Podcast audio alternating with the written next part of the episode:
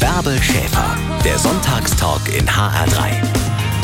Natascha Ochsenknecht steht für vieles. Für Glanz und Glamour, für Family, für Mom-Sein, für bunte Lebensfreude und ernsthaftes Engagement.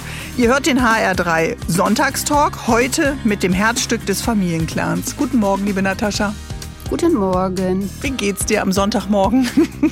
Mir geht's sehr gut tatsächlich. Also ich habe jetzt ein bisschen Zeit. Äh, Gerade früh ist es für mich so wichtig, den Kaffee im Bett und dann arbeite ich so ein bisschen trotzdem am Sonntag schon immer noch was durch und dann genieße ich dann auch mal, wenn ich einen freien Tag habe, wirklich die ruhigen Minuten. Okay, man kann sich das bei dir nur schwer vorstellen, dass auch du mal ruhige Minuten hast, aber das ist wahrscheinlich der komprimierte Schnitt der Serie, die Ochsenknechts, wo man immer denkt, bam, bam, bam, da ist jede Minute verplant. Ja, natürlich, aber äh, ist vielleicht vom Vorteil, dass meine Kinder jetzt schon erwachsen sind und äh, ähm, auch nicht mehr bei mir zu Hause leben. Mhm. Und ähm, dann habe ich natürlich durchaus mal die Zeit. Und wenn es manchmal nur eine halbe Stunde ist, mich aufs Sofa zu legen oder irgendwie mein Käffchen alleine zu trinken. Und das genieße ich natürlich dann doppelt. Ne? Wie ist es denn, wenn es plötzlich still wird in der Wohnung? Also tatsächlich, man denkt ja, ich bin so ein ganz lauter Typ, grell, schrill. Und ähm, ich bin sehr, sehr gerne alleine. Ich mhm. lese ganz, ganz viel. Ich äh, genieße so diese Ruhe, egal wo ich bin. Ich gehe auch gerne alleine spazieren. Hätte ich früher auch nicht gedacht, dass ich gerne mal spazieren gehe. Und ich bin gerne in der Natur. Mhm. Ohne Hund, ja, ohne Hund. Du läufst äh, auch ohne äh, Hund. Ohne Not praktisch. Ohne Not, raus. ja, ohne Pflichtprogramm. hatte ich ja auch ein paar Jahre. Also wir hatten ja auch immer einen Hund mhm. zu Hause. Und den hat ja Cheyenne mit nach Österreich genommen. Und tatsächlich ähm, genieße ich das sehr. Und ähm, ja, ich meine, da kann man auch sehr gut auftanken. Ne? Man darf das nicht unterschätzen. Klingt so ein bisschen so, als wenn du dich dabei selber überrascht, dass du auch so ruhige Seiten hast. Äh, nee, die hatte ich tatsächlich schon immer. Also mhm. ich glaube, ich bin da von vielen immer so ein bisschen falsch eingeordnet worden, nur weil ich äh, Pinkträgerin bin oder war. Ich sitze auch hier tatsächlich so fast, also eigentlich in schwarzen Klamotten. What? ich bin gar nicht. Welches Double hat Natascha nach Berlin geschickt? Du hast doch, komm, äh, wenigstens pinken Lippenstift oder, oder, oder Shellac drauf, oder? Nee, aber tatsächlich. Äh, Unterwäsche? Äh, ja, nee, Pinkbrille. Ah, okay. Oh, Gott sei Dank. Ich bin beruhigt. Und ähm, wenn du liest, was liegt gerade auf deinem Nachttisch? Ja, im Moment ist es eher so Biografien, lese ich mal immer wieder rein und ähm, habe jetzt auch gerade ein Buch, das ist ähm, vom Amerikaner geschrieben. Da geht es darum, oh, jetzt frag mich, wie der Titel heißt, ich kann mir im Moment immer noch nicht alles merken, da geht es darum, wie die amerikanischen Kinder sozusagen dahin erzogen werden, wie man Geld verdient. Äh, dass man schon in der Kindheit damit anfangen sollte, frag mich jetzt nicht, wie es heißt. Ne? Ich habe das jetzt gerade... Ähm, äh, Schreibst du mir nachher, ich gebe es dann äh, äh, ja, ich meiner drüber. Buchhändlerin dann durch. Ja, genau, das ist ein Bestseller tatsächlich tatsächlich, wie man eben bei den Kindern schon anfängt, äh, sie so zu erziehen, ne, dass sie Geld auf die Seite legen, dass sie sich an der Börse auskennen und so. Es ist super, super interessant. Aber das ist ja bei uns an den Schulen auch momentan gerade ein Thema, ja. Handyvertrag, wie gehe ich um mit Geld, wenn du alles online bestellst? Also wie hältst du dein Geld zusammen? Äh, all diese Themen werden ja auch momentan äh, diskutiert. Ja, richtig. Eigentlich richtig. ganz gut.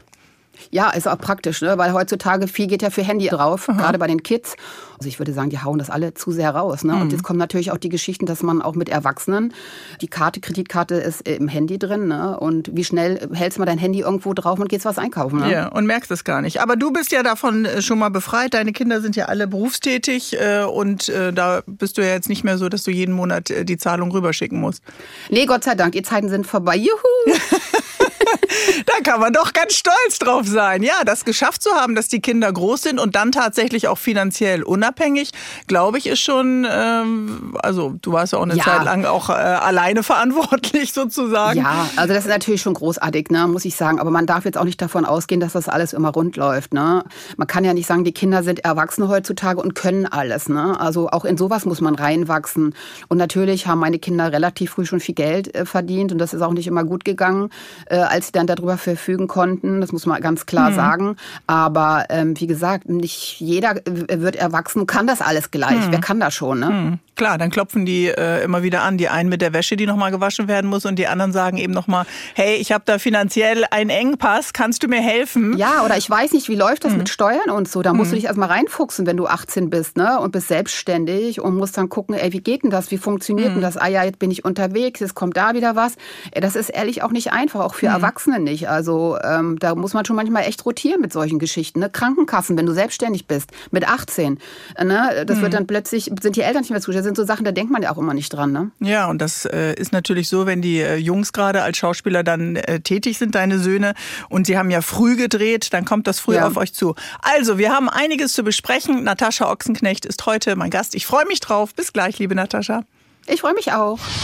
Natascha, Wilson Gonzalez, Jimmy Blue, Cheyenne Savannah. Den Nachnamen brauchen die meisten von uns gar nicht zu wissen. Es sind die Ochsenknechts. Und die Mutter ist heute mein Gast, Natascha Ochsenknecht. Natascha, was bedeutet Familie für dich? Also Familie bedeutet für mich tatsächlich alles man lernt durch Kinder. Ne? Erwachsene, die wissen immer alles besser und machen sich den Kopf. Und wenn man mal aus der Perspektive eines Kindes die Welt betrachtet, ist es manchmal gar nicht so schwer, da durchzulaufen. Ne? Weil auch noch die Kinder so diese Leichtigkeit haben. Und wenn man sie so viele Jahre begleitet und guckt das gibt einem auch so viel Energie und Kraft und so viel Spaß und ich möchte das auch tatsächlich nicht missen, auch wenn sie erwachsen sind. Ich bin immer wieder erstaunt, ja, wie sie sich verhalten, wie respektvoll sie mit anderen umgehen und ähm, ja, so wie empathisch sie auch geworden sind. Und dann freue ich mich immer, dass ich, glaube ich, sie auf dem richtigen Weg mhm. oder, oder auch richtig vielleicht begleitet habe. Ne? Also die Wurzeln hast du dann ja gelegt. Bist du stolz drauf? Also man weiß ja immer auch nicht, zu was für Persönlichkeiten sie sich entwickeln. Man hat ja selber äh, auch Werte Werte und Maßstäbe, die man mitgibt. Aber Natürlich. verstehe ich dich da richtig, dass du erstaunt bist, was es für Persönlichkeiten dann tatsächlich geworden sind? Ja, natürlich haben sie ihre Wurzeln und äh, sie haben ja auch die Wurzeln ihres Vaters, also es bin ja nicht nur ich. Aber natürlich freut man sich dann, wenn ich irgendwo hinkomme und die sagen, Mensch, deine Kinder sind so höflich und so freundlich, also so toll. Und dann, ja, stolz, als Mutter stolz zu sein. Ich bin stolz auf meine Kinder, auf mich stolz sein, finde ich immer so ein bisschen schwierig, aber ich freue mhm. mich halt, wenn dann jemand dann sowas, sowas Freundliches über meine Kinder irgendwie sagt. Ne? Also das finde ich schon ganz toll. Und ähm, ja, natürlich gibt es viele Eltern, die auch vieles richtig gemacht haben und die Kinder haben trotzdem irgendwann mal einen anderen Weg eingeschlagen, weil das Umfeld sich verändert hat. Und ähm, dann sagen die Leute auch, ja, aber es muss ja am Elternhaus gelegen haben oder irgendwie sowas. Ne? Das ist natürlich auch klar, der Freundeskreis spielt eine große Rolle, Partner im Leben, die einen begegnen. Mhm bleiben die Kinder auf dem Weg oder lassen sie sich beeinflussen oder so und dann kann da auch mal der Weg falsch abgebogen werden. Also da muss man sich auch, glaube ich, als Eltern nicht immer so unbedingt die Schuld geben, was habe ich falsch gemacht. Da sind die Leute schnell dabei mhm. zu sagen, ja, also wenn ein Kind den Weg da eingeschlagen hat, da hast du ja irgendwas verkehrt gemacht. Nee, muss man nicht immer, ne? So. Mhm. Wolltest du denn immer eine große Familie haben? Oh ja, ich hätte tatsächlich sogar gerne vier Kinder gehabt. Also mhm. ich hätte es toll gefunden, hat leider nicht mehr geklappt. Ich hatte ja meine Operation zwischendrin und dann wäre das Risiko einfach zu groß gewesen. Aber ich hätte tatsächlich auch wirklich sehr gerne vier Kinder gehabt. Hm, also das war auch früh klar, auch das, äh, das Arbeiten, äh, du bist ja immer auch eine berufstätige Frau gewesen, zu verbinden mit Familie. Das ist ja das, was äh, eben viele versuchen heute auch gemeinsam hinzubekommen. Das war für dich schon immer selbstverständlich. Also ich hatte Angebote in New York zum Modeln mhm. aus Paris. Tatsächlich hatte ich aber eher so den Wunsch, eine Familie zu haben, vier Kinder und diese ganzen Karrieresachen waren mir nicht wichtig. Ich habe halt so da gemodelt und da gemodelt. Ich habe auch eine Ausbildung gemacht zwischendrin. Ich wollte eigentlich auch studieren. Mhm was ich aus gesundheitlichen Gründen musste ich meine, meine Fachoberschule gestalten. Ich wollte Modedesign studieren abbrechen, aber das Ziel war tatsächlich eine Familie zu haben und dann hatte ich das Glück, dass es finanziell so gut natürlich äh, durch meinen, meinen Ex-Mann lief, dass ich eben auch zu Hause bleiben konnte und habe mich halt 20 Jahre komplett auf die Familie konzentriert, auf die Kids, habe nebenbei ein bisschen gearbeitet, aber musste dann praktisch aber trotz allem nach der Trennung wieder so irgendwie von vorne anfangen. Mhm. Ne? Und wie war das? Also äh, im Grunde ja aus einem Markt, wo man dann ja erstmal so ein bisschen rauskatapultiert wurde. Die Modebranche hat sich ja vielleicht auch verändert. Ja, das war mir natürlich klar. Ne? Also wenn ich gehe, dann muss ich gucken, wohin gehe ich denn. Mhm. Aber mir war erstmal wichtig, dass meiner Tochter nach der Trennung gut geht. Und ähm, wir sind ja dann auch nach Berlin gezogen. Und ähm, ich habe aber damit gerechnet, nirgendwo mehr eingeladen zu werden mit dem Fernsehen oder irgendwie was in der Richtung gar nichts mehr zu tun zu haben. Das war für mich irgendwie klar. Mhm. Oder beziehungsweise habe ich gedacht, ja, ich bin dann raus, ich bin dann die Ex von, die will man dann nicht mehr sehen. Und dann hatte ich auch schon Angebote, Agenturen, ich kann das sehr gut organisieren. Natürlich ging es dann darum, irgendwie vielleicht Künstlermanagement, hat man mich gefragt, ob ich nicht Lust hätte, das zu machen, Künstler zu betreuen oder mhm. so. Und dann habe ich ja, ich guck mal. Ja, und dann kam ja meine Biografie dazwischen, die ich dann geschrieben habe. Und dann plötzlich kam das Fernsehen. Also ich habe da ehrlich gesagt nicht mit gerechnet. Ne? Mhm. Der Weg war nicht einfach mit allem. Mir wurden sehr viele Steine auch in den Weg gelegt, muss ich sagen. Aber ich dachte mir, okay, ich habe die Kraft, ich räume die einfach so ein bisschen beiseite. Ne? Aber warum ist es immer so ein schwerer Rucksack, wenn man dann plötzlich die Ex von ist? Also weil die eigene Leistung nicht gesehen wird oder weil der Name dann so schwer trägt? Äh, wie würdest ähm, du das ähm. beschreiben? Also es sind ja mit Sorgen von deiner Seite äh, verbunden. Ich werde nicht mehr eingeladen, ich bin nicht mehr dabei. Äh, was weiß ich jetzt, Fernsehpreis oder goldene Kamera. Vielleicht denkst du an solche Dinge mit nicht mehr eingeladen sein. Und dann äh, sich was Eigenes aufbauen. Hast du dir erstmal Management gesucht? Also tatsächlich war mir das überhaupt nicht wichtig, eingeladen zu werden. Ne? Nur mhm. ich habe damit gerechnet, dass das sein kann. Es war mir nicht wichtig, über einen roten Teppich zu okay. laufen. Für mich war klar, wenn ich gehe, werde ich ein ganz anderes Leben führen. Mhm. Und das wollte ich ja auch. Ne? Also ich wollte ja raus aus den Mauern. Ich wollte, dass meine Tochter nicht mehr in Grünwald lebt hinter Mauern, sondern ich wollte einfach, dass die Realität für meine Tochter da ist, weil wir also so viel Luxus um uns rum hatten irgendwo. Und ich fand das irgendwann nicht mehr gesund. Mhm. Und deshalb habe ich mich dann, Cheyenne durfte das ja entscheiden, die wollte dann nach Berlin mit ihren elf Jahren, weil ihr Bruder Wilson da schon gelebt hat. Und äh, wie gesagt, die Einladung war mich nicht wichtig. Ich habe damit gerechnet, dass ich immer eingeladen werde. Und mir war es auch nicht wichtig, beim Fernsehen irgendwie was zu machen. Wozu brauche ich ein Management? Ich wusste ja gar nicht, was habe ich drauf. Ich mhm. war Model, da hätte ich zu einer Künstler-Modelagentur gehen Modelagentur, können. genau. Aber äh, Managements hatten aber Interesse an dir und haben dich dann ja auch angenommen. Erstmal nicht. Ich glaube, die Leute mussten mich auch erstmal entdecken. Ich war so die Mutter hinter den wilden Kerlen. Ne? Man hatte mhm. so den Eindruck, bah, die hat eine große Klappe, da hat keiner was zu melden. Und äh, die ist wahrscheinlich so eine Eiskunstlaufmutti, die prügelt die Kinder dahin. Und ähm, tatsächlich an den Set. Jetzt wird ja, gespielt. genau. Da war, Entschuldigung, äh, ich war ja nicht die Schauspielerin. Ne? Die also die Kinder haben ja schon vorher bei, bei ihrem Vater äh, mitgespielt und so. Das war ja nicht ich. Da hatte ich ja gar nicht zu melden. Ich war ja eher so das Mäuschen im Hintergrund, ne? Ähm, aber tatsächlich durch die Biografie wurde ich ja dann auch eingeladen in Talkshows und da fing das an. Ja, genau. Da hat man gemerkt, ey, die Leute haben mich da echt unterschätzt vorher, ne? Mhm. Manchmal ist es ja ganz gut, ein bisschen unterschätzt zu werden, unterm Radar Eben. zu fliegen und sich dann den Fächer auszubreiten. Das machen wir heute auch. Natascha, bis gleich. Hunderttausende sehen ihre Insta-Posts. Viele Kids kennen die Filme der Söhne, viele Eltern die vom Papa. Wer Ochsenknecht heißt, lebt eigentlich unter öffentlicher Beobachtung, ob gewollt oder nicht. Und dann entscheidet sich die Familie auch noch freiwillig dafür, diese Ochsenknecht, so heißt das äh, Reality-Format, das ab morgen in der zweiten Staffel läuft bei Sky. Natascha Ochsenknecht ist heute mein Gast im HR3 Sonntagstalk. Reality-Format, Natascha, das heißt auch wenig Privatsphäre. Ihr seid alle immer wieder von Kameras begleitet. Ja, also es war natürlich am Anfang äh, so als die erste Folge dann auch so äh, im, sagen wir mal, im Rohschnitt gesehen haben, das war für uns natürlich auch so, ha, ja, Sagen wir es mal so. Wir haben dann gemerkt, äh, ja, okay, Kamera kennen wir, sind wir gewohnt. Und dann habe ich immer überlegt, aber irgendwas ist, irgendwas ist anders, wenn ich das angucke. Mhm. Und dann irgendwann hat sich bei mir dann auch der Schalter umgelegt, habe ich gesagt, Kids, ich weiß unser Problem. Wir haben ja immer so die Kameras, ne? Also man geht auf den roten Teppich, man gibt Interviews und so weiter. Und dann weiß man natürlich, Ne, man gibt seine Antworten und man weiß, okay, darüber will ich aber nicht sprechen. Mhm. Jetzt machen wir diese Show und da mussten wir lernen, ähm, Vertrauen zu haben. Mhm. Ne? Also wir wissen ja, die Presse zieht dann gerne mal über den Tisch aus einer Geschichte, die man sagt, basteln die mal eine Geschichte. Und jetzt war das aber so, Reality ist ja echt, also auch Gefühle zulassen und dann auch mal sagen, ey, das war ein Scheißtag oder wir haben Streit oder so. Auf dem roten Teppich würdest du nicht sagen, ey, ich habe jetzt gerade Streit, das haust ja nicht mal eben so raus. Und da war das so, wir mussten zulassen, dass wir uns öffnen, mhm. dass wir uns mehr öffnen und dass wir nicht, sagen wir mal so, in Anführungsstrichen mit dem Feind reden, der was draus bastelt, sondern das ist unsere Show und da können wir Gefühle zulassen, weil das wird so gezeigt, wie wir halt auch wirklich sind. Das wird ja auch erwartet wahrscheinlich dann, ne? Also ja, aber das muss ich erst mal umlegen. Mhm. Genau. Ne? Also wie gesagt, wenn du auf dem roten Teppich bist und du würdest sagen, ja, ich habe gerade Streit mit meinem Sohn, dann passt ja, Riesenschlagzeile hier, Krieg und bla bla bla. Und in der Serie ist es aber so, da erzählt man die Geschichte, warum habe ich das, ne? Warum ist Streit oder warum ist mhm. das oder jenes. Und da kann dann der Zuschauer oder die Zuschauerin in deinen Augen, wenn ich da nochmal zwischenfragen darf, dann auch nachhaken oder das mitempfinden oder kann auch empathisch sein. Na, das baut sich ja aus. Also die, mhm. ich sage ja nicht nur, ich habe hab Stress, sondern ich erzähle, warum habe ich Stress. Ne? Man sieht vielleicht, warum ist Stress. Und das mussten wir zulassen und haben uns immer mehr geöffnet und geöffnet, weil das soll ja eine ehrliche Geschichte sein. Und das hat jetzt auch tatsächlich so gut funktioniert, dass wir eben jetzt die hm. zweite Staffel dann gedreht haben. Genau. Und die läuft bei Sky. Und die erste Folge dieser zweiten Staffel, die kann man ab morgen sehen. Für die, die die erste verpasst haben, äh, was würdest du denn sagen? Was waren die Highlights in der ersten für dich? Oh mein Gott, es ist so viel, so vieles, weil ich natürlich auch nicht dabei bin, wenn die Kinder äh, drehen, ne, teilweise. Also die Kinder drehen ja auch alleine oder die Kinder reden auch über mich und das hat mich natürlich immer sehr berührt, wenn sie über mich reden, wie sie mich sehen. Oh, da hat mein Herz dann schon so ein bisschen, ist dann schon gesprungen oder ich habe dann auch mal eine Träne im Auge gehabt, ne, mhm. weil ich mich so gefreut habe.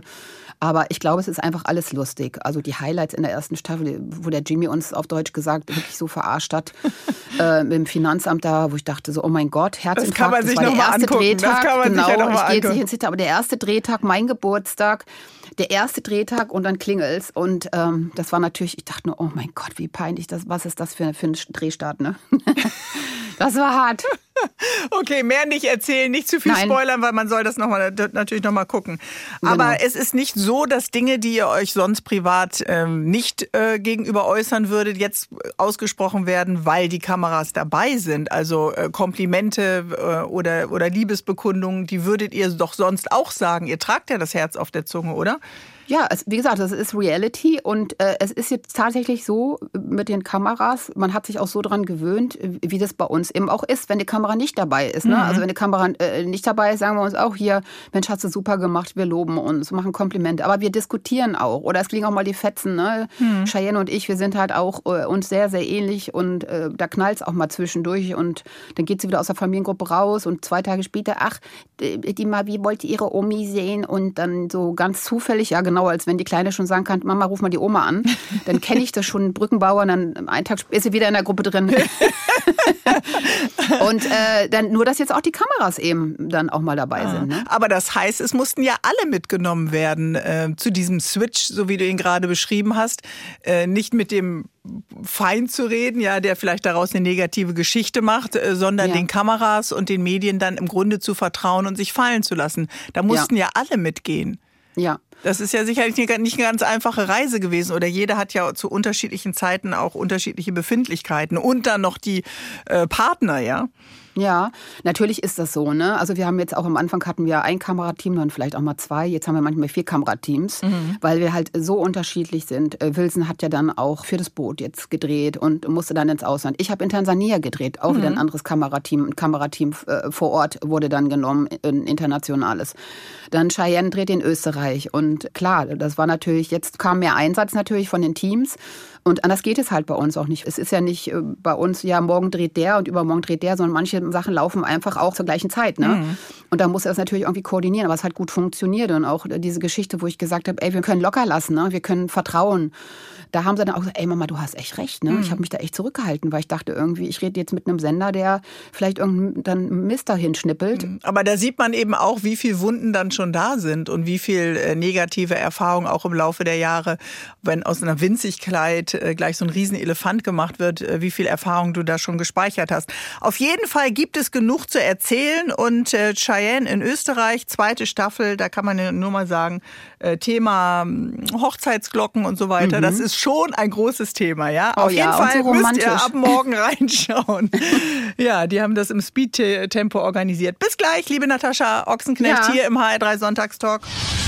So, ihr Lieben, Vorsicht auf der A3 Frankfurt Richtung Köln zwischen Limburg Süd und Limburg Nord. Da sind Personen auf der Fahrbahn. Diese Warnmeldung für euch um 10.47 Uhr. Wir, ihr hört den HR3 Sonntagstalk und mein Gast ist heute Natascha Ochsenknecht. Äh, ihr kennt das ja alle selber. Die Teenies haben mal wieder die Wäsche überall verteilt, nur nicht da, wo sie hin soll. Der Einkauf steht an. Für die Fahrgemeinschaft zum nächsten Jugendfußball-Game ähm, äh, steht vielleicht die WhatsApp-Gruppe überhaupt nicht mehr still. Und zwischendurch hat man diesen Job, der Spaß macht, aber vielleicht wenig glamourös ist. Eine Reality-Serie über uns wäre vermutlich sehr, sehr kurz. Anders bei meinem heutigen Gast, bei den Ochsenknechts. Da ist nämlich immer was los. Und ab morgen im Sky können wir es äh, können sehen, äh, diese Ochsenknechts. Natascha Wilson ähm, oder Natascha, du drehst gerade oder hast gerade gedreht in Tansania. Wilson dreht für das Boot. Cheyenne hält halb Österreich mit mit ihren Hochzeitsvorbereitungen auf Trab. Also irgendwie hat man das Gefühl, äh, Natascha, bei euch wird es nicht langweilig. Äh, ja, kann man so sagen. Immer was los bei uns. Was ist denn neu? Also du warst so oft Gast in anderen Sendungen. Ähm, es ja. passiert viel. Bestimmt ihr auch die Inhalte oder folgt das Kamerateam eurem normalen Alltag oder setzt ihr bewusst nochmal Highlights im Privatleben? Ja. Hätten Cheyenne und Nino auch ohne, äh, die, ohne das Reality-Format äh, geheiratet? Ja, definitiv ist es so, das Kamerateam begleitet uns beim Alltag und natürlich hatten Cheyenne und Nino vor zu heiraten. Ne? Und Natürlich kam dann die Tochter früher als geplant und während Corona wollten sie halt nicht heiraten ne? und sie möchte schwanger nicht heiraten. Und deshalb war das eher so, dass sie sagt, sie müssen jetzt heiraten, weil sie möchte auch äh, dann, Mavi ist jetzt schon äh, dann zwei Jahre alt im März und möchte dann auch natürlich Cheyenne, dass sie nicht so einen großen Abstand hat zum Geschwisterchen. Und dann haben sie gesagt, wir müssen jetzt heiraten. Also es war nicht so, ach, ja, ja, wir drehen jetzt und dann wird man eben heiraten, um Gottes Willen. Also ich äh, glaube auch, das bringt kein Glück, muss ich ehrlich sagen. Ne? Und alles andere ist tatsächlich, wir werden begleitet wie unsere Pläne gerade sind. Ne? Also ja. Ich habe ja auch meine Kinderbrillenkollektion dann auf den Markt gebracht, da war Kamera dabei. Das hätte ich so oder so gemacht, weil ich mache ja nicht, ey, ich mache eben eine Brillenkollektion. Das mhm. war ja auch wieder ein Jahr Vorlauf. Oder dein Shooting für deine neue Setcard, weil du als Model dann wieder einsteigst. All diese genau. Themen äh, kommen natürlich genau. dann auch äh, drin vor. Und es ist wirklich so, man wird dann immer über den Ort, je nachdem, wo ihr gerade seid, als Zuschauer und Zuschauerin mitgenommen. Da hat man noch so ein paar Sekunden Zeit, wenn die Kamera so fährt. und man sieht Berlin Berlin und dann ist man mittendrin in eurem Alltag und all dieser intensiven Emotionalität. Also dafür stehst du ja auch. Oder was würdest du sagen? Wer steht wofür? Also du stehst für Selbstbewusstsein, aber eben auch so eine, ja, manchmal eben auch eine Zerbrechlichkeit, die vielleicht viele gar nicht mit dir verbinden. Ja, also nur weil ich knapp 1,80 bin, ne, heißt es nicht, dass meine Schultern immer äh, ganz breit sind und ich mich irgendwo aufbaue, weil irgendwann fällt auch mal was von der Schulter runter. Mhm. Und natürlich hat man auch gewisse Dinge mit sich zu tragen, die nicht einfach sind im Leben. Und es ist halt nicht immer alles super. Man sieht auch in der ersten Staffel, äh, wo mir dann auch die Tränen runterlaufen. Und das war für mich auch, also ich habe mich wirklich immer gut im Griff. Aber mhm. als ich mhm. dann meinem Gegenüber, also der Steffi, die damals mir die Fragen gestellt hat, gesehen habe, ihre Augen füllen sich mit Tränen, dachte ich mir, shit, jetzt hat sie mich, ne?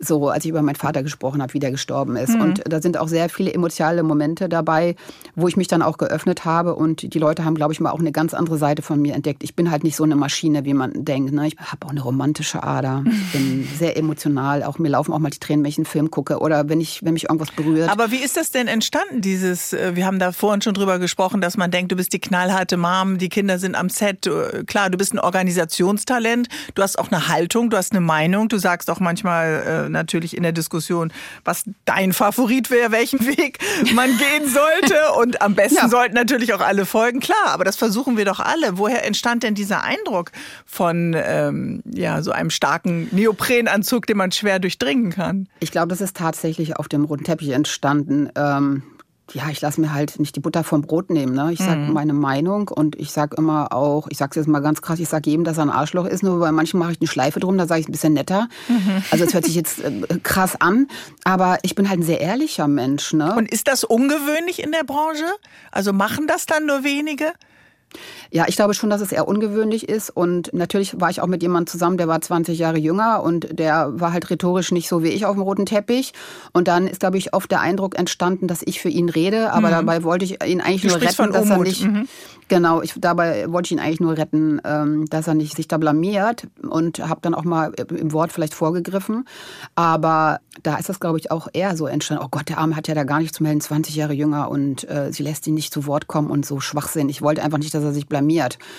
Hm, und ähm, was prägt die Familie in der Serie, die Ochsenknechts? Also ist das dieses authentische Verhalten? Ist das die Emotionalität oder was würdest du sagen? Man kriegt ja wie so Puzzleteile, die sich mal zusammenschieben, dann fliegt das Ganze wieder auseinander, dann nähert ihr euch wieder an. Was für ein Bild äh, sieht man in dieser zweiten Staffel? Ich glaube, wir sind tatsächlich so eine Pippi Langstumpf-Familie, ne? Mhm. Also wo es mal ernst ist, wo es mal traurig ist, wo es sehr, sehr lustig ist. Wir, wir, wir Ihr lacht auch viel, uns ja. ja, wir pranken uns ja auch gegenseitig immer mal wieder und dann kommt der Nachwuchs und dann sagen wir mal wir sind so eine unberechenbare Familie. Ne? Mhm. Also wir können alle zusammen ganz viel lachen, aber wir können auch alle zusammen weinen. Ne?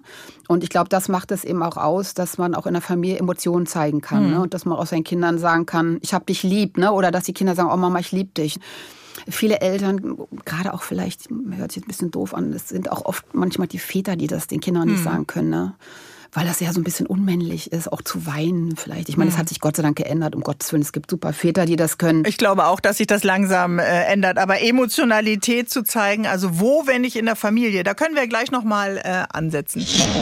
Natascha Ochsenknecht macht viel für die eigene Familie und hat nicht nur und nicht immer die Fäden in der Hand, aber auch. Und wir haben gerade noch mal darüber gesprochen, wie wichtig es ist, äh, Emotionalität in der Familie zu zeigen. Ich habe da noch mal eingeworfen, wo, wenn nicht da? Also das ist doch eigentlich unser Schutzraum. Das ist der Ort, an dem wir diese Kraftpakete mitbekommen sollten, damit wir später im Leben die Flügel ausbreiten. Und wenn uns was umhaut, sollte das doch die Tankstelle sein, an der wir wieder ja zur Ruhe und zur Kraft kommen. Das ist aber nicht selbstverständlich, oder?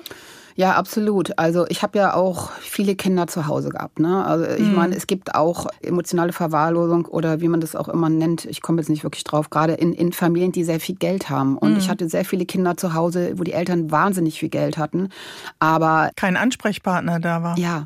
Und ich habe tatsächlich auch ein Kind immer zu Hause gehabt. Da hat die Mutter nach einer Woche erst gemerkt, dass der Sohn gar nicht da ist. Mhm. Unglaublich. 13, das kann 14, doch gar nicht sein. Da war der schon eine Woche bei mir und ich konnte sie auch nicht erreichen, weil sie wieder durch die Welt geturnt ist.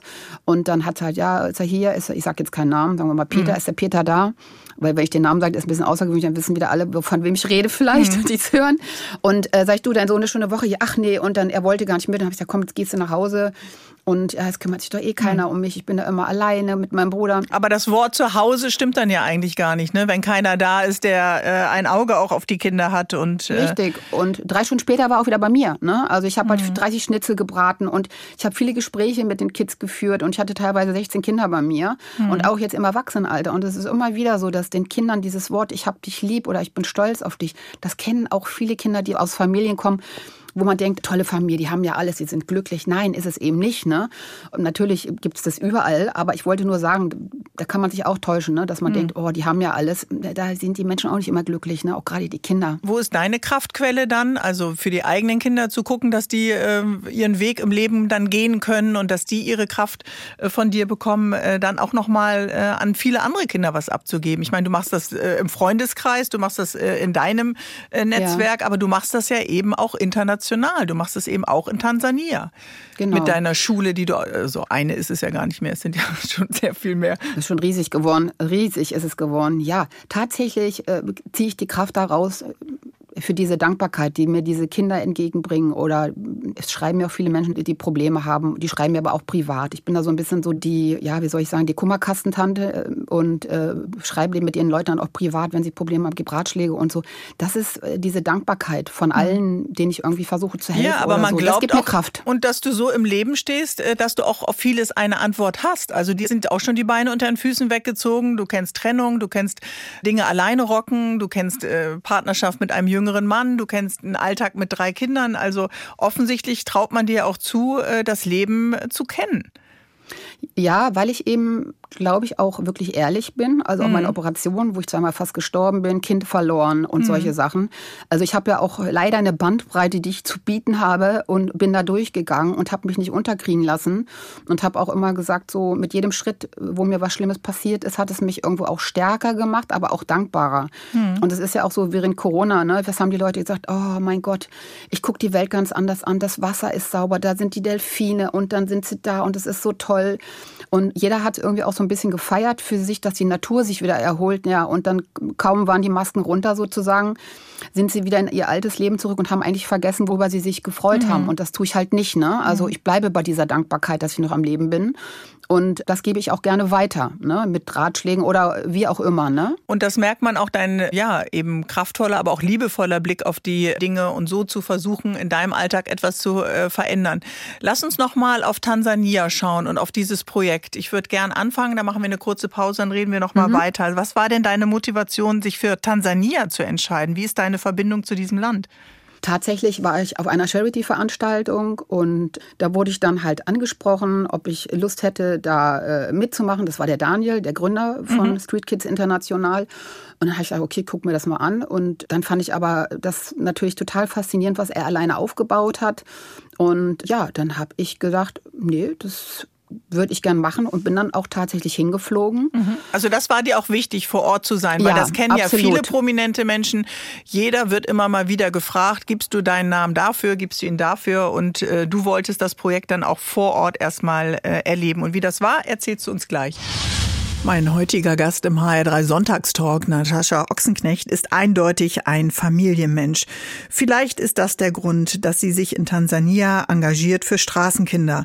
Kinder, die ohne Anbindung an ihre Familien sind. Und das Ziel ist, diese Kids und Jugendlichen von der Straße sollen sie weggeholt werden, am besten auf Dauer mit einer Ausbildung zum Beispiel. Richtig, Natascha? Ja, genau. Das ist uns also ganz wichtig, dass wir die Kinder also auch begleiten, dass die Mädels eine Ausbildung machen. Ähm, Ganz am Anfang, als ich da war, haben sie die Ausbildung zur Schneiderin gemacht und dann, als sie 18 waren, haben sie dann auch ihre Nähmaschine bekommen, weil sie dann auch irgendwann ausziehen mussten. Die Jungs haben halt Tischler gelernt und haben da ihren Werkzeugkasten bekommen, als ich volljährig war. Und mittlerweile, ich bin ja jetzt schon seit irgendwie 14 Jahren, glaube ich, dabei, äh, hat sich das natürlich äh, jetzt auch in eine andere Richtung gesteigert. Ne? Tatsächlich haben sie jetzt auch die Möglichkeit, dass sie auch vielleicht studieren, ne? dass sie noch ganz andere Sachen machen und dass die Möglichkeiten da viel, viel besser geworden sind. Aber ja, sie wurden je nach Alter natürlich dann begleitet auf dem Weg zum Erwachsenenwerden. Und dann, als ich jetzt wieder da war, kamen zwei wieder zurück, die kenne ich, ja, im 14 Jahre, ne? Das waren kleine Mädels, also es waren kleine Mädels. Und sind jetzt junge Frauen. Genau, die dann ihren Urlaub dann auch äh, bei Street Kids dann in den Häusern verbringen, die mithelfen, die mit den Kindern arbeiten. Und das finde ich natürlich ganz toll, dass die eben jetzt wirklich ein schönes Leben führen können für das, wie sie sozusagen, wie wir sie gefunden haben oder wie sie zu uns gekommen sind. Ne? Und ähm, Werte, auf die du ähm, Wert legst in der Erziehung, zum Beispiel hier in einem westlichen, in einem sehr wohlhabenden Land, kann man was übertragen auf so eine außergewöhnliche Situation? Also gibt es ja wie so einen Leitfaden, der euch dann wichtig ist für die Straßenkinder? Menschlichkeit. Also da ist nichts mit Religion oder irgendwas so, dass man sagt, ja, das geht in die und die Richtung. Nein, es ist, so tatsächlich, man vermittelt den Kindern Werte und äh, Liebe, ganz viel Liebe natürlich auch. Ne? Also die Jungs leben in einem Haus, die Mädels in einem Haus, dann die Kleinen leben auch in einem Haus, also alles auf einem Gelände und haben ihre Hausmutter dabei und natürlich sehen sich den ganzen Tag und spielen und Schule und so weiter. Ähm, man versucht den Kindern eben, ja, die brauchen sehr viel, ja, Wärme, Aufmerksamkeit. Ich meine, das sind Kinder, die sind äh, tatsächlich wirklich in der Wildnis gefunden worden, ne? waren total verwahrlos und äh, die müssen erstmal vertrauen, ne?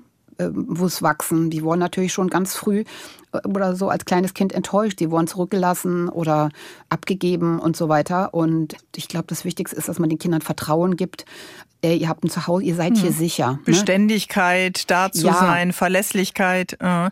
Und in der zweiten Staffel jetzt äh, von äh, Diese Ochsenknechts bei Sky ab morgen zu sehen, sieht man dich ja auch mit einem Kamerateam. Äh, Du bist aber jetzt nicht nur hingefahren, weil das Kamerateam dabei war, sondern weil du sowieso in regelmäßigen Ja. Abständen, unabhängig von der Pandemie, äh, Ja. dann dort bist. Was ist dir denn wichtig äh, bei Bildung? Also ich meine, äh, Bildungsministerium, wissen wir auch, in unserem Land hat eine Stimme, die immer sehr, sehr leise ist. Oh ja, Vieles ja. läuft nicht gut in den Schulen. Nee. Äh, Was würdest du denn da verändern? Ich meine, du hast auch drei Kinder durch äh, das Schulsystem gebracht. Ähm, tatsächlich würde ich schon erstmal mit, hört sich jetzt krass an, mit Schuluniform anfangen. Mhm. Ähm, diese Unterschiede äh, mit Labels und äh, hier Markenkleidung, ich finde das also ganz, ganz schlimm, dass da so ein Wert drauf gelegt wird und dass da auch gemobbt wird. Ja, guck mal, was du hier, du hast hier die zerfledderte Kleidung an und ich trage hier Gucci und so. Ne? Also ich meine, das habe ich auch alles erlebt.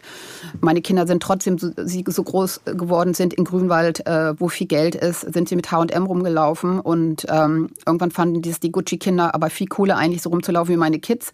Das waren halt die Eltern. Und ich finde, mit Schuluniformen sind alle gleich. Es können keine Unterschiede gemacht werden, wer was hat. Und da fängt das schon mal an, dass das Selbstbewusstsein ein ganz anderes ist. Ne? Also man fühlt sich so, oh, ne, ich habe hier eine Uniform und jetzt so. Ne? also dann würde auch mehr Respekt auf Augenhöhe äh, unter den Schülern oder auch zwischen Schülern und äh, Lehrerschaft äh, dann Genau. wieder sein. Mhm. Ja, ich glaube einfach, dass dieses Wir sind alle gleich, dass ein Zusammenhalt äh, ist schwer in Klassen mittlerweile. Ne? Und ähm, ich muss aber auch sagen, die Lehrer haben es sehr schwer. Also dieses Wort Respekt geht extrem verloren. Ja. Das fängt natürlich dann im Elternhaus an. Ne? Da sollte man vielleicht auch mal Klartext reden und sagen, da ist jemand, dem musst du auch mal zuhören und den darfst du auch nicht fertig machen. Also wie viele mhm. Lehrer äh, haben mittlerweile Burnout auch, das kommt auch noch dazu. Ne? Gewalt überall.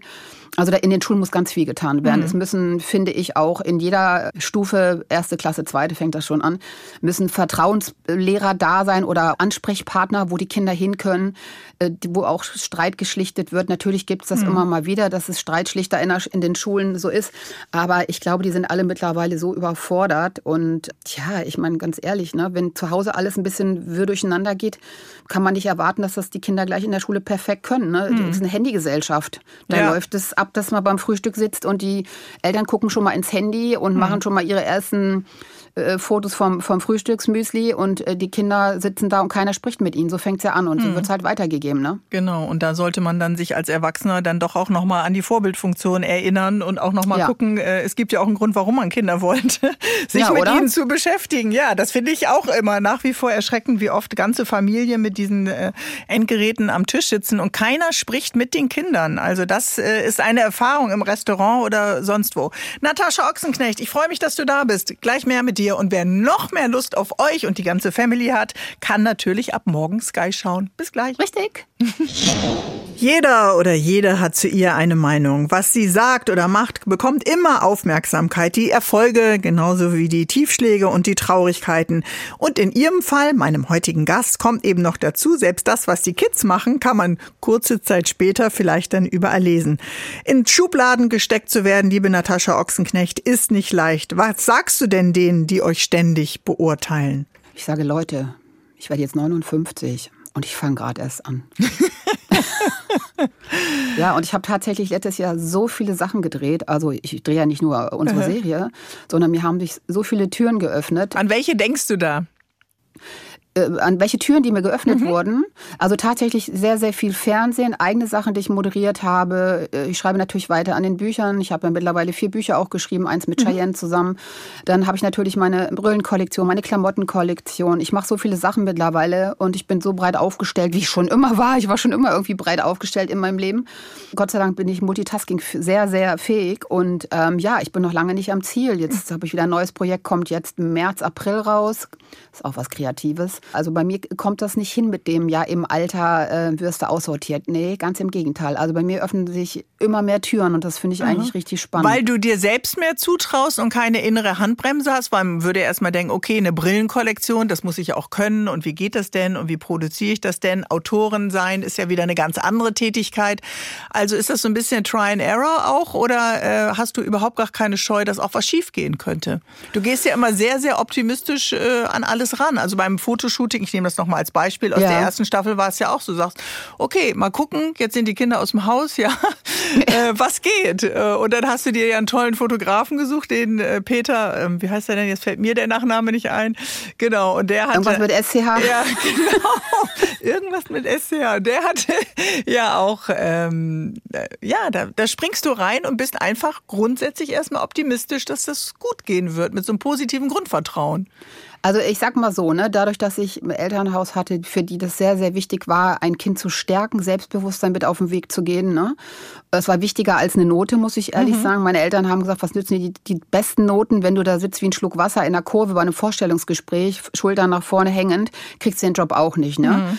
Und dieses gesunde Selbstbewusstsein habe ich, Gott sei Dank. Das ist aber auch gewachsen. Ich war nicht immer so. Im Laufe des Lebens steigert sich das. Aber wie kriegt man dann so eine etwas dickere Haut, damit auch Dinge an dir abprallen, die vielleicht nicht sympathisch oder nicht nett sind? Und manchmal sickern die ja trotzdem ein.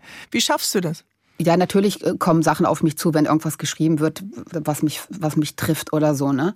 Aber tatsächlich waren das also eher so die Schicksalsschläge, die mich geprägt haben, zu mhm. sagen, da gehst du durch und das hat mich gestärkt. Das muss man einfach mal sagen. Mhm. Und das war, ich habe wirklich so heftige Zeiten hinter mir, wo ich da wirklich auch dachte, jetzt war's das mit dem mhm. Leben.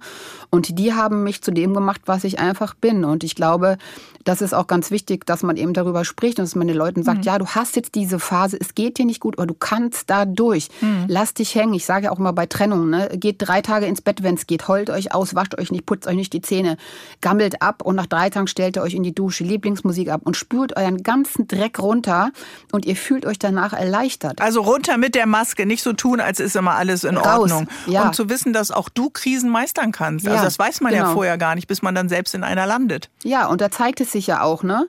Wie stark bist du? Oder hast du Leute um dich rum, die dich stärken und sagen, komm, du packst das, ne? Aber ich finde, es ist auch Stärke, mal Schwäche zu zeigen. Und das ist ganz wichtig, ne? Man muss nicht immer die Nummer eins sein. Und man kann auch nur draus wachsen, wenn man eben Fehler macht oder wenn man sich eingesteht, ich habe Fehler gemacht. Und ich habe einfach diesen Mut, äh, Sachen anzugehen. Und ich habe viele, viele Ideen. Und meine Ideen, ja, das ist nur lange nicht ausgeschöpft. Ich habe so viele Ideen auf meinen Zetteln. Du musst einfach lange leben, um das alles da- äh, natürlich, umsetzen können. hallo?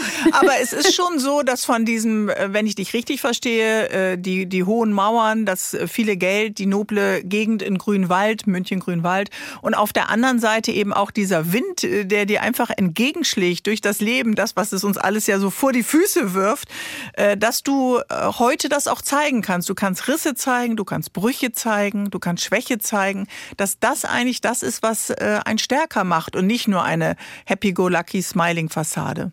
Genau, und das ist auch wichtig, dass Kinder das sehen, dass man als Mhm. Erwachsene Fehler macht. Ne? Also äh, man sagt ja auch mal, ja, du musst das machen und das machen und ich will die Note und das und das und das. Nee. Ne, zeig erstmal dem Kind, dass du es auch mal versemmelt hast. Du kannst auch mal sagen, hier, ich hatte eine, in Ph- Physik mal eine 5 und dann habe ich gemerkt, oh, das war dumm, weil eigentlich möchte ich gerne irgendwie was, äh, möchte ich Physiker werden oder keine Ahnung was. Und dann habe ich Gas gegeben. Ne? Äh, dass man auch den Kindern das eben mal eingesteht. Ne? Es bringt natürlich jetzt nichts vor den Kindern die ganze Zeit nur rumzuholen, ja, mein Leben ist so anstrengend. Na, dann äh, versemmelt das Kind das auch. Ne? So. Aber ähm, ja, auch da zu, zu stehen. Ne? Oder auch in Beziehungen zu sagen, ey, ganz ehrlich, mir geht's gerade nicht gut, lass uns mal reden. Ne? Ähm, viele schlucken ganz viel runter und das macht krank. Ja, oder können das ja auch nicht. Die können ja, Ja. einfach Themen nicht ansprechen und nicht aussprechen und tun dann so, als wenn alles äh, funktionieren müsste und dann bricht innerlich das ganze Gerüst zusammen. Gott sei Dank ist es bei dir anders. Bis gleich, Natascha. Ich wollte gerade sagen, heute an diesem Sonntagmorgen ist die Beziehungsexpertin Natascha Ochsenknecht zu Gast. Also äh, Beziehungen äh, hattest du ja schon, äh, welche die in die Brüche gegangen sind, welche die lange aufgeblüht sind, welche die dich äh, beschenkt haben und welche an denen man vielleicht auch verzweifelt ist. Und du hast gerade noch mal gesagt, wenn es nicht so gut läuft, dann auch mal die Dinge ansprechen. Aber wenn es Ja. gut läuft, kann man es auch immer sagen, oder? Ja, also man kann über alles reden, ne? Man kann über alles reden, wenn man mal das Handy weglegt, ne? Dass man mal anguckt, hey, da drüben sitzt ja noch jemand, in den habe ich mich mal verliebt, ne? Oh, ja, genau. Finde ich auch mal ganz schön. Mein Mitbewohner, mit dem sollte ich Ja. auch mal wieder reden. Und der ist ja mehr als nur ein Mitbewohner, der Mensch, mit dem ich das Leben teile. Aber nutzt du das Handy, um jemanden kennenzulernen? Bist du auf irgendwelchen Dating-Apps unterwegs? Nein, gar nichts. Nein. Also ist bei mir tatsächlich so, ich bin ja freiwillig seit drei Jahren, jetzt geht's ins dritte Jahr Mhm. Single. Ich habe mir das so ausgesucht. Und tatsächlich hatte ich ja eine lange Beziehung von 20 Jahren, dann hatte ich eine Beziehung von neun Jahren und das war's. Ich habe dann noch mal jemanden kennengelernt, das waren so sechs Monate, was ich aber jetzt auch im Nachhinein nicht mehr so als Beziehung sehen würde. Mhm. Ich finde, das ist doch ein guter Schnitt dafür, dass ich jetzt in 34 Jahren eigentlich zweieinhalb Männer hatte. bin, manche haben das umgekehrt, ne? äh, so, und ich war mal zwischendrin auf Tinder, weil meine Freundin, meine Familie, ey, du musst doch da jetzt mal gucken und so. Das war ist auch in der ersten Staffel zu sehen. Mhm. Aber da, ich habe da so viele Fakes aufgedeckt und das ist auch nicht meine Welt. Und ich bin der Meinung, ich lerne ihn wahrscheinlich eher kennen, wenn ich am Toilettenpapier stehe oder so. Ähm, ich bin nicht auf der Suche. Mhm. Das wird sich ergeben, weil ich bin glücklich. Ich war das erste Mal so, dass ich sagte, mein Gott, ich komme nach Hause, ich habe meine Ruhe, ich kann auch mal das Traumschiff gucken, ohne dass einer sagt, was ich bin guckst fast du? ein bisschen neidisch auf dich. Manchmal wünsche ich mir auch, dass einfach Ruhe ist, wenn ich nach Hause Äh. Ja, mein äh, Gott, wenn komme. du 30 Jahre die Kinder immer hattest zu Hause. Cheyenne hat ja auch mit, mit, mit Nino, mit ihrem Mann auch noch eine Zeit auch bei mir euch gewohnt. gewohnt. Mhm. Es ist einfach so herrlich. Ich kann auch die Musik hören, die ich will, meine Schnulzen zwischendrin. Und keiner sagt, Mama, was hörst du da wieder, ne? Das Ja. ist ganz toll. Ja, also all diese Kraft in sich zu haben und damit haben wir unser Gespräch auch heute begonnen, dass du auch gut alleine äh, sein kannst und äh, gibt es trotzdem dann die Sehnsucht, äh, irgendwann das Leben auch mal wieder mit jemandem zu teilen oder steht das, wenn ich dich jetzt gerade richtig verstehe, nicht so im Vordergrund? Wenn es sich ergibt, okay, dann sagst du nicht Ja. nein, aber du bist jetzt nicht äh, desperate äh, suchend. Nee, also ich habe letztes Jahr so im, was war das so, keine Ahnung, Oktober, November habe ich gedacht, okay, also wenn jetzt mal jemand käme, der mich wirklich umhaut, dann wäre ich auch bereit äh, äh, zu daten, essen zu gehen und mal gucken, was passiert. Natürlich war ich zwischendrin auch mal mit, mit, mit ein paar, was heißt mit ein paar, ich glaube mit zwei Männern war ich oder mit einem Mann war ich mal essen, sechs, fünf, sechs Mal oder so. Das war auch okay, aber ähm, da habe ich gemerkt, ich bin nicht bereit, mhm. weiterzugehen. Und jetzt ist es aber tatsächlich so, wie ich sage, ey, wenn er jetzt käme und er haut mich wirklich um, wäre ich bereit, äh, mir das Ganze mal anzugucken. Ne? Wie es dann wirklich weitergeht, weiß ich nicht. Mhm. Wenn er anfängt, Traumschiff läuft bei mir nicht, ist er schon mal raus. Ne? Jetzt ist äh, Cheyenne in der zweiten Staffel das Nesthäkchen, was dann äh, heiratet und äh, ja selber schon wieder äh, Mutter ist. Äh, sie hat mal selber gesagt, ich habe keine Ausbildung und das ist auch gut so. Äh, haderst du manchmal noch ein bisschen damit? Ja, das war ja so gar nicht, das mhm. ist ja auch wieder, war ja auch so eine Geschichte auf dem roten Teppich. Da hat sie natürlich ganz unbedarft diesen Satz gesagt, der ja auch echt irgendwie so ein bisschen das Genick gebrochen hat und äh, gab es auch so einen Shitstorm. So hat sie das ja gar nicht gemeint. Ne? Mhm. Ne? Also sie wollte ja schon was machen und hat aber dann, dadurch, dass sie dann nach Paris gegangen ist, da, ähm, das war so ihr Traum, Model zu werden, hat sie natürlich dann auch super gearbeitet. Sie war ja Vogue, dann, äh, dann war mhm. sie in, in Lissabon und, und Italien und überall und hat halt super gearbeitet auch und hat dann gesagt, gesagt, wenn ich gut verdiene, warum soll ich jetzt äh, dann gerade eine Ausbildung machen? Ne? Mhm. Das war ja mit den Jungs genau das Gleiche. Aber sie hatte immer vor, irgendwie äh, einen sozialen Beruf vielleicht irgendwann zu machen. Und für sie war auch immer klar, dass sie nicht immer im Rampenlicht leben will und jetzt hat sie ja den perfekten Ausgleich gefunden. Also mhm. sie schmeißt jetzt mit Nino diesen Hof. Und das muss man erstmal machen mit 22. Da kommt der Laden noch jetzt dann dahin. Und dann äh, jetzt haben sie eine eigene Kollektion. Und es ist ja nicht ein, ein kleiner Bauernhof, sondern es ist ein Gutshof. Das ist ja auch ein Riesending und eine Riesenverantwortung. Und das wuppen die zwei alleine. Ne? Mhm. Aber ich muss sagen, dieser Spruch war sehr unglücklich, muss ja. ich wirklich sagen. Ja. Das war nicht so doll. Aber ne? die Kinder gehen ihren Weg. Also du, du hast das ja aus so einer bisschen so einer kleinen Adlermam-Perspektive äh, ähm, da bist du auch ruhig oder hast du auch manchmal so eine, so eine Unruhe? Ich kann es mir jetzt nicht vorstellen, weil meine sind noch in der Schule, wir waren ja so ja. Spätzünder und die sind noch zu Hause, dass man dann irgendwann so auch äh, loslassen kann und sagen, ja, die schaffen das. Naja, es ist natürlich so, ich hätte es schon cool gefunden, wenn wir jetzt irgendwie mal jemanden in der Familie gehabt hätten, der studiert. Ne? Ich hätte es ja selber gerne getan. Mhm. Äh, oder so ein Arzt oder so hätte ich schon richtig toll gefunden. Ne? Aber mittlerweile ist ja leider eben auch ähm, eine Ausbildung auch keine Garantie mehr, ne? Ja. dass man danach übernommen wird und so weiter. Also ich denke immer, ähm, früher war das so, konzentrier dich auf eine Sache. Äh, und meine Eltern waren aber, äh, glaube ich, als einzige Familie in meinem Freundeskreis auch in den 70er Jahren, die gesagt haben, nee, guck mal, wo sind deine Fähigkeiten? Wir stellen mhm. dich jetzt hier auch breit auf. Und so habe ich das mit meinen Kindern auch gemacht. Wenn der eine Job weg wegfällt, können sie den anderen machen. Ne? Mhm. Ob, wenn sie jetzt nicht drehen, dann können sie als DJ auflegen oder ihre Musik machen oder kreativ unterwegs sein oder schreiben. Und ähm, so ist es mit Cheyenne auch. Und, ähm, da seid ihr wie die Tausendfüßler, so könnte man ja die äh, ja, Real ja, ja, ja, Reality-Staffel genau. dann auch tatsächlich nennen. Ja, das sollte bei vielen Familien auch so sein. Ne? Und mhm. vor allen Dingen nicht ein Kind in eine Ausbildung drängen, was es nicht machen möchte. Also bitte, Leute, lasst eure Kinder auch irgendwie die Ausbildung aussuchen. Ich kenne das noch von Grünwald. Ja, und dann bei der Einschulung schon, ja, und dann übernimmt er dann die Kanzlei von meinem Mann. Und dann dachte ich mir, oh mein Gott, das arme Kind. Ne? mit fünf oder mit sechs oder mit sieben ja, äh, ist der Weg schon schlimm. vorprogrammiert. Ja. Du hast dich sicherlich auch breit aufgestellt als Autorin, als Designerin, als Model, als so vieles mehr und vor allen Dingen mit großem Herzen bist du bei Street Kids e.V. dabei, die Straßenkinder in Tansania. Vielleicht hat ja auch jemand Lust beim nächsten Geburtstag oder bei der Firmenfeier da ein bisschen äh, was zu spenden. Das Geld kommt auf jeden Fall an und wird dort äh, gebraucht. Super. Ich danke dir, liebe Natascha. Und wer Lust hat, euch zu sehen, ab morgen bei Sky. Zweite Staffel, ja. diese Ochsenknechts. Und du warst heute lustig. schon bei uns. Ja, das kann ich äh, versprechen. So viel darf ich spoilern. Habt noch einen schönen Sonntag. Danke und vielen Dank und schönen Sonntag noch an alle. Zu Hause in Hessen.